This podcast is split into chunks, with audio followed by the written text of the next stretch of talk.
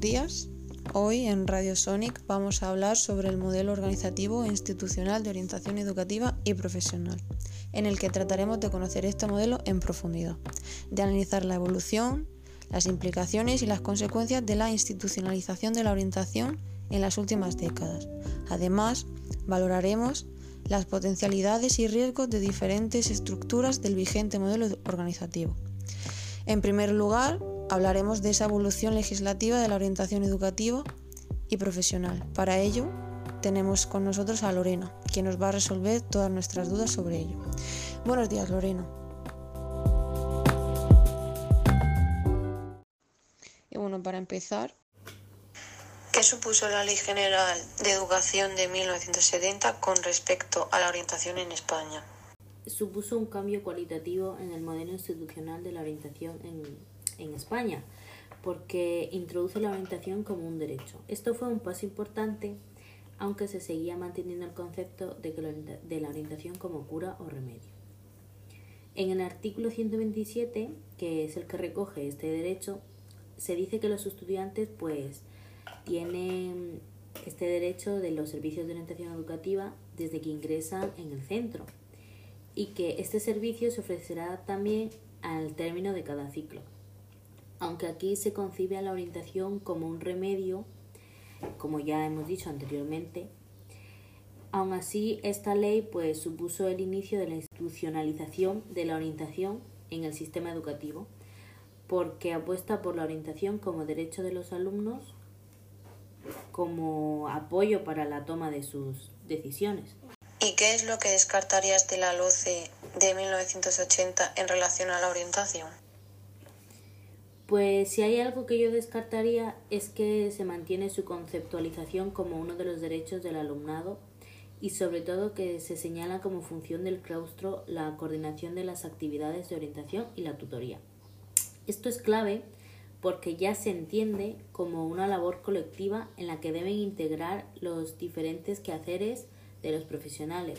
Para mí ese punto ya señala una concepción integradora de la orientación. En cuanto a la orientación educativa y profesional, ¿cuáles son y a quiénes afectan los derechos que señala la LODE de 1985? Simplemente quiero aportar que se señala el derecho a la orientación educativa y, y profesional. Pues con respecto al libro blanco, pese a que no es una ley, es importante ver lo que supuso este documento al publicarse ya que contiene la esencia de la reforma del sistema educativo que se deseaba implantar tras el debate social que se generó los años anteriores.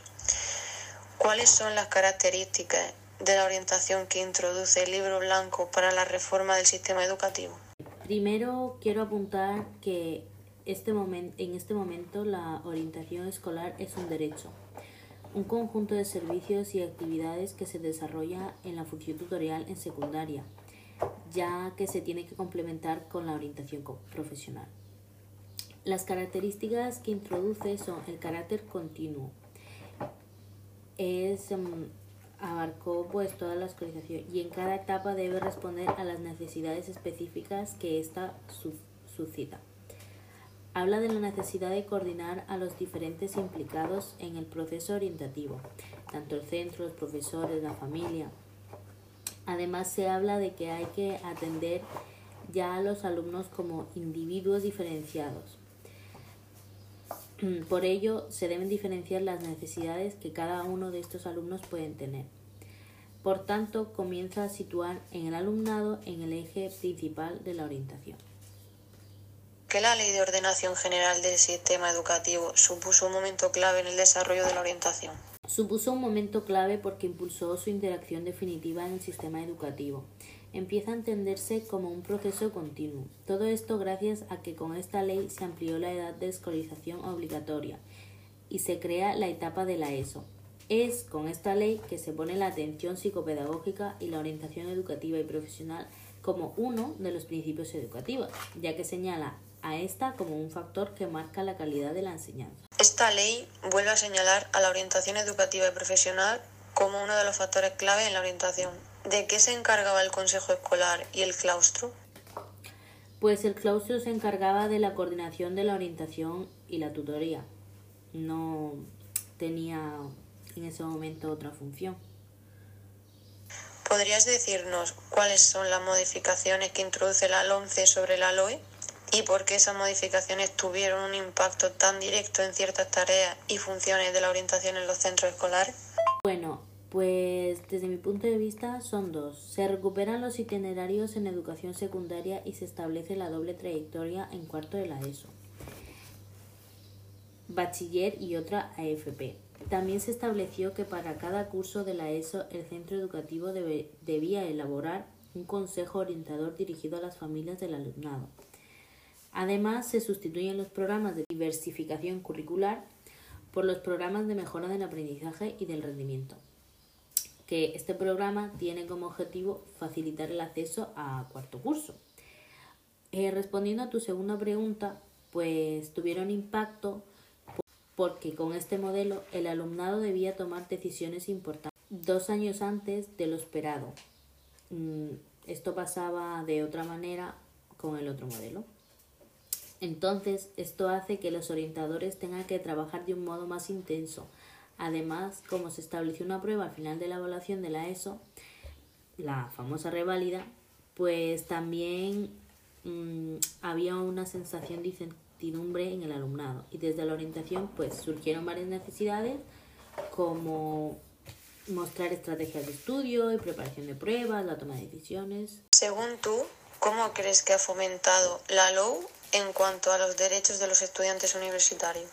Pues primero quiero señalar que me parece algo increíble que mientras ha habido todos estos cambios en la orientación educativa, la orientación en el sistema educativo se ha quedado al margen hasta hace bien poco. Sin embargo, no hay un gran desarrollo en este sistema, ya que solo se destaca el derecho al asesoramiento y a la asistencia como parte del profesorado. ¿Qué derechos reconoce la LOMLOW? El derecho de los estudiantes a recibir una atención que facilite compaginar la formación universitaria con una actividad laboral y que además se reconozcan créditos por hacer actividades universitarias.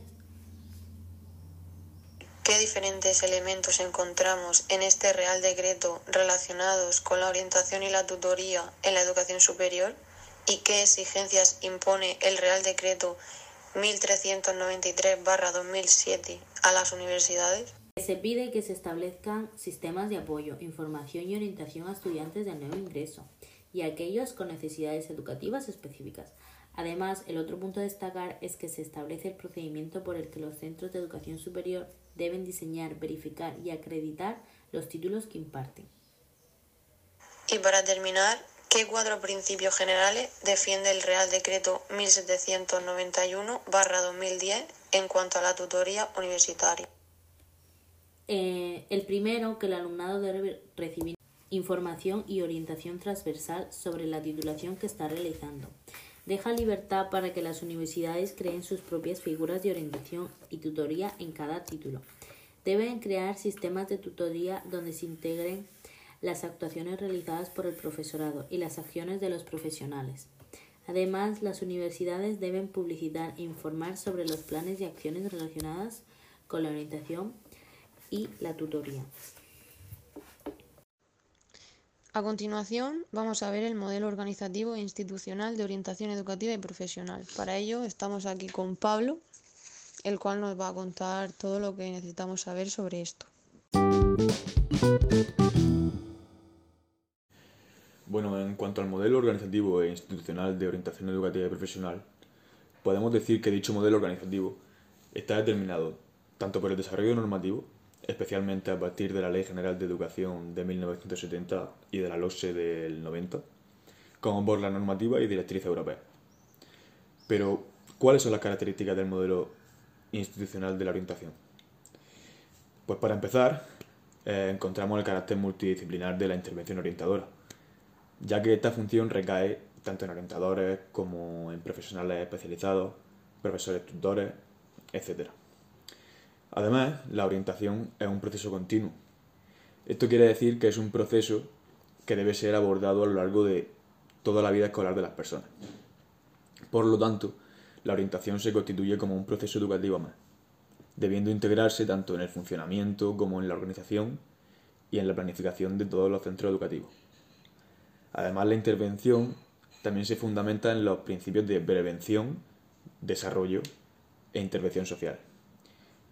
Y es preferiblemente grupal, pero también se puede aplicar la intervención individual. Bueno, además de esto, el modelo eh, se organiza en tres niveles de intervención, aula, centro y sector, pero de este nivel de estructura hablaremos más adelante. Antes vamos a hablar de los objetivos de orientación, de, de los objetivos de orientación que se plantean desde el modelo institucional por el Ministerio de Educación y Ciencia. Y bueno, en primer lugar, nos dicen que la orientación debe contribuir a la personalización de la educación, atendiendo tanto al carácter integral de la educación como a la individualización y como la individualización de la atención educativa. Otro de los objetivos planteados es ajustar la atención educativa a las necesidades de todo el alumnado, de modo que la escuela se adapte a las necesidades de cada alumno. También facilitar los aspectos orientadores de, de la educación y favorecer un aprendizaje funcional, favorecer y potenciar los procesos de maduración del alumnado, además de prevenir pues, las posibles dificultades de aprendizaje. Y por último, facilitar la interacción entre los agentes de la comunidad educativa. Bien, pues como hemos dicho antes, el modelo institucional se organiza en tres niveles de intervención y encontraríamos el nivel de aula, el nivel de centro y el nivel de sector. Esta estructura se introdujo por primera vez en el, en el famoso libro blanco y asumía que la orientación era un elemento de calidad de la educación y como tal debía ser tarea conjunta del sistema educativo, organizado a través de dicha estructura. Entonces cada nivel atiende a sus necesidades y presenta ciertas peculiaridades. En primer lugar, encontramos el grupo clase, el nivel de aula. Este nivel es el más cercano al alumnado y su herramienta principal es la función tutorial que se le asigna al profesorado. Podemos destacar dos elementos aquí interrelacionados. En primer lugar, que todo profesor es tutor de su alumno, independientemente del número de grupos que tengan asignado. Y que cada grupo de alumnos tiene asignado un tutor responsable de grupo, con responsabilidades más específicas.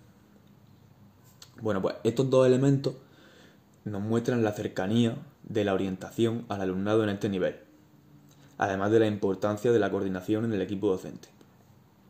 Por ello es tan importante la formación continua del profesorado, ya que como señalan Sánchez y Mons, el desarrollo de la función tutorial en el docente plantea diferentes exigencias, nuevas metodologías y modos de trabajar, así como un nuevo modo de entender pues, el centro educativo.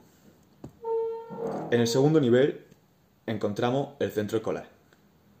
El centro se entiende como una unidad autónoma, como un contexto concreto, que presenta sus propias particularidades y sus propias necesidades. Entonces, estas particularidades y estas necesidades pues van a exigir una respuesta de orientación específica.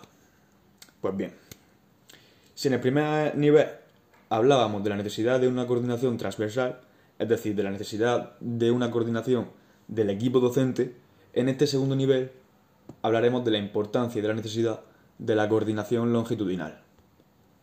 ¿Vale? Asegurando así la continuidad de la orientación a lo largo de la escolarización en un centro. Y por último, encontramos el tercer nivel, que es el sector educativo, que es cierto que es el más alejado de los alumnos, pero aún así pretende dar una respuesta a la necesidad de coordinación entre los centros, a la especialización de determinadas funciones y a las tareas de orientación.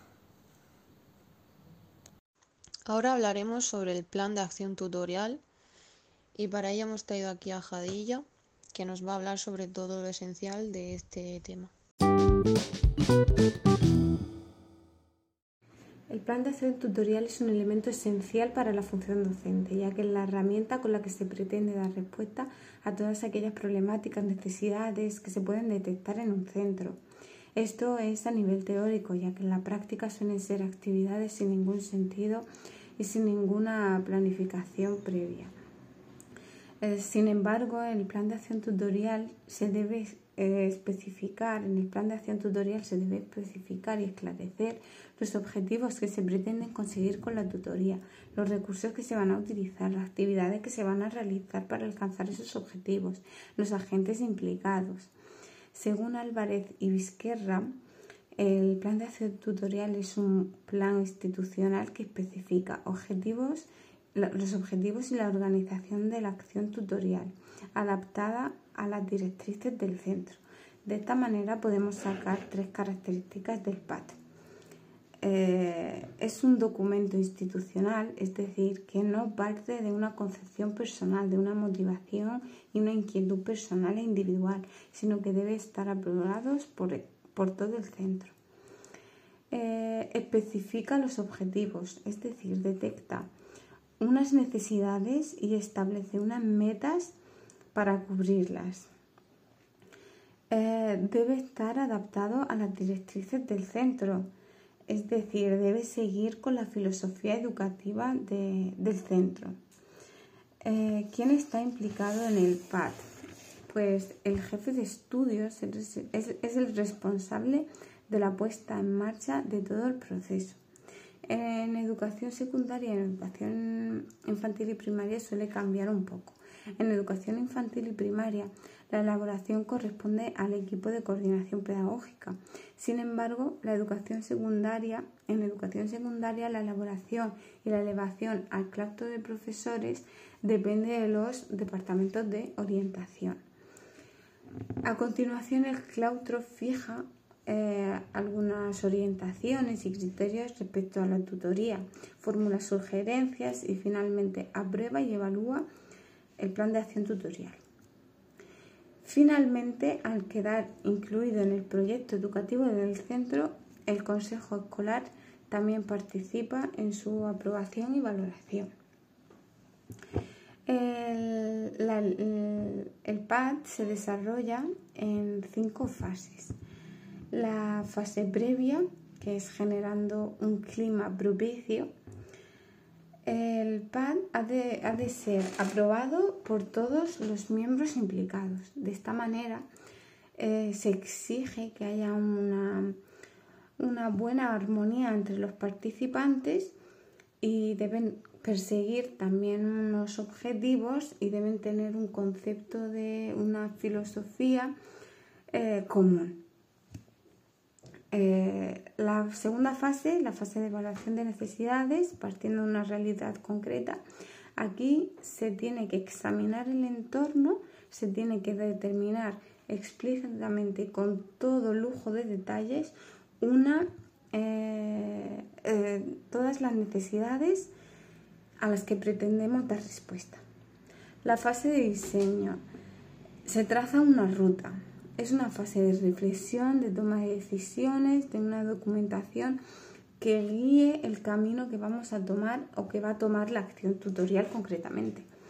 Aquí, según eh, Cano, Castillo, Casado, Ponce, Pedro y Aguilar, debemos eh, preguntarnos qué pretendemos conseguir, cómo lo queremos conseguir, con qué contenidos mm, vamos a trabajar, qué actividades, qué estrategias, y también establecer cuándo se van a desarrollar.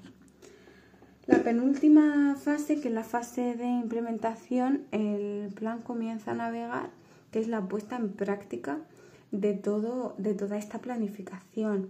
Sin embargo, el PAD no es una planificación un documento cerrado, sino que debe estar eh, abierto a modificaciones debido a que se debe implementar en un, contexto tan cambiante como es el educativo.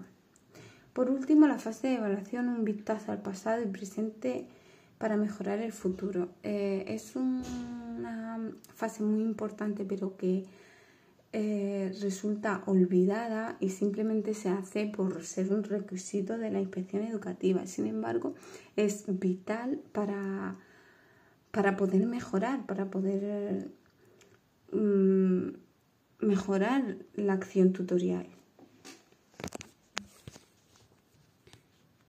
A continuación vamos a hablar con Sarita sobre el Departamento de Orientación. Tenemos que empezar hablando de cuando el Ministerio de Educación planteó el libro blanco en 1989 y dio indicaciones sobre cómo serían estos departamentos. Estos aparecen como uno de los niveles de intervención en los centros junto con la tutoría y los equipos de apoyo externos. A principios de los años 99 este planteamiento generaba gran ilusión y expectativa, ya que se esperaba que pudiera ayudar a las necesidades de los centros al establecer una persona responsable para que los contenidos de orientación y tutoría se plasmaran correctamente. El perfil del orientador respondía a las necesidades e intereses de aquellos años, especialmente en la tutoría, orientación escolar y personal del alumno y el apoyo en las necesidades educativas especiales. Por tanto, los departamentos de orientación están formados por aproximadamente 6 o 7 miembros en centros de unas 700 personas. Estos departamentos suelen tener los siguientes componentes de base un profesor orientador responsable del Departamento de Orientación con requisito de licenciatura en Psicología, Pedagogía o Psicopedagogía, uno o dos profesores de apoyo a las necesidades educativas especiales, con requisito de magisterio en Educación Especial o magisterio en Audición y Lenguaje. Además, en algunos centros con otras necesidades existen otras figuras, como trabajador social, profesores de aula de, diversificación curricular para cursos específicos con alumnado de 16 a 18 años, uno o dos profesores para apoyo a otras aulas específicas, un profesor de formación y orientación laboral. Los departamentos de orientación en Europa, como los sistemas educativos en general, están configurados de manera muy diferente. Algunos tienen estructuras muy descentralizadas, dependientes de ayuntamientos o instituciones, mientras que otros tienen organizaciones dependientes de sus gobiernos nacionales. Algunas consideraciones importantes que nos hace pensar acerca del modelo que hay en, nuestro país son las siguientes. En nuestro país las cuatro áreas de intervención básicas son la orientación en los, en los procesos de enseñanza-aprendizaje, orientación profesional, atención a la diversidad y orientación para la prevención y el desarrollo. Los perfiles profesionales y la formación de base difiere también. En nuestro país, los profesionales que coordinan los departamentos son graduados generalmente en psicología, pedagogía o psicopedagogía. En otros países ocurre que bien o no existe alguna de estas titulaciones o bien se exige una especialización tras, tras la licenciatura. Además de que puede optarse a esta actividad desde formaciones distintas como sociología o ingeniería. Entre los colectivos atendidos por el Departamento de Orientación y en especial los orientadores son profesorado, los tutores, alumnado con diferentes problemáticas o dificultades, familia de diversos tipos, equipos internos, directivos, departamentos y el mismo departamento de orientación, equipos externos, unidades de trabajo social, minorías, centros de apoyo al empleo, las tareas de los departamentos de orientación se asientan sobre funciones propias de asesoramiento, orientación y desarrollo de programas, es decir, actividades específicas de profesionales con formación superior. Además ocurre que muchos centros tienen un solo orientador a pesar del elevado número de alumnos, profesores y familias que tienen que atender. Dos pilares conforman la actuación de los departamentos de orientación el asesoramiento, orientación y la docencia a alumno con y sin necesidades educativas especiales. El primero depende de manera directa del orientador, el otro del resto de profesionales del departamento que se dedican fundamentalmente a la docencia de alumnos con necesidades educativas especiales, alumnados con problemas de motivación y otros grupos específicos. En consecuencia, muchas de las funciones asignadas por el MEC no han podido ser suficientemente desarrolladas, puesto que los orientadores deben coordinar, asesorar, evaluar, formar y orientar, demasiadas funciones para un solo profesional. Los departamentos de orientación utilizan un modelo de intervención centrado en las tareas, donde se combinan de manera organizada la clínica, la consulta, el desarrollo de programas, el consejo y el asesoramiento en temas didácticos y organizativos es un modelo mixto, donde el componente tecnológico y humanista interaccionan de manera dinámica y donde las diferentes disciplinas relacionadas con la educación aportan lo mejor de sus saberes. Por último, eh, hablaremos sobre los equipos de orientación educativa y psicopedagógica. Y para ello tenemos a María Dolores con nosotros.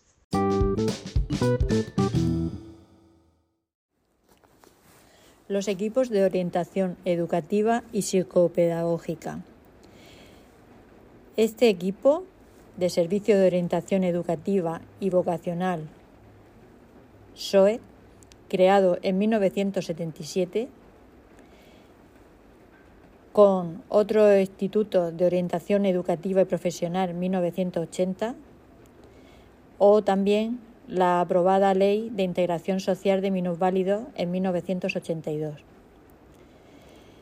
Según este equipo de servicios de orientación educativa y vocacional, eh, nos presenta unas características como trabajo en equipo, interdisciplinariedad, especialización, sectorialidad, externalidad. A pesar de estos equipos, se han estructurado otras necesidades a la, población a la que dan respuesta, como equipos generales o de sector, que atienden a los centros de un sector geográfico de población, que se le asignan dos tipos de funciones. Las funciones relacionadas con el apoyo y el asesoramiento especializado a los centros educativos y las funciones relacionadas con el sector. Luego tenemos también el equipo de atención temprana, desde los ceros hasta los seis años de edad, donde nos presenta una doble función la detención precoz de necesidades educativas especiales y el apoyo y orientación a las familias, desarrollado a los menores. Según las funciones prioritarias, como apoyo, actuación, realización, colaboración, apoyo en equipos docentes, actuación en la acogida y atención al alumno, realización en la evaluación psicopedagógica, colaboración con las familias, realización con el, dictamen de escolarización y los equipos específicos especializados que prestan atención a necesidades concretas, como problemas de, más habituales son los relativos a discapacidad auditiva, visual o motora, audición y lenguaje y trastornos graves del desarrollo. Aunque también encontramos equipos que dan respuesta a otras necesidades específicas, como convivencia escolar, altas capacidades intelectuales, orientación vocacional y profesional, dificultad específica de aprendizaje y el TDAH. Otros equipos que exigen una importante labor de colaboración con diferentes instancias, que podríamos concretar en equipos de sector inspección educativa, equipos de atención temprana, centros educativos, asociaciones de padres y madres, servicios sociales, organizaciones no gubernamentales como cabe mencionar la 11. También tenemos otros datos específicos generales y de atención temprana. Dada la dispersión que hay en las diferentes comunidades autónomas, es complicado ofrecer un listado de profesionales que conforman los equipos, pero en términos generales la mayoría de equipos suelen incluir profesores de psicología y pedagogía, profesores técnicos de servicio a la comunidad, maestros especialistas en audición y lenguaje, fisioterapeutas. Entre los problemas más habituales que pueden aparecer es la perfección del profesorado de los, centros educativos del personal de los equipos externos. Estos problemas pueden surgir a partir de diferentes causas.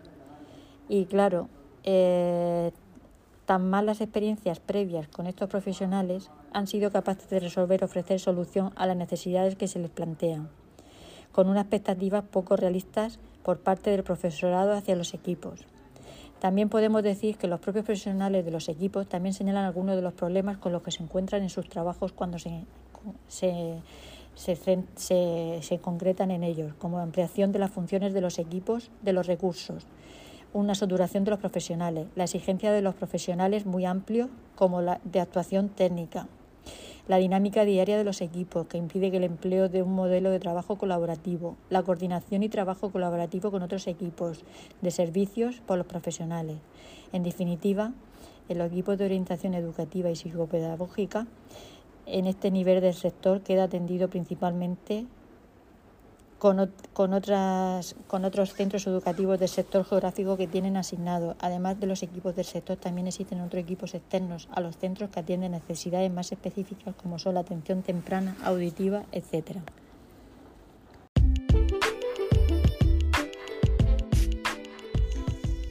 Bueno, y aquí acaba el podcast de hoy. Esperamos que hayáis aprendido muchas cosas nuevas sobre el modelo organizativo e institucional de orientación educativa. Muchas gracias por escucharnos y nos vemos la semana que viene en el siguiente podcast.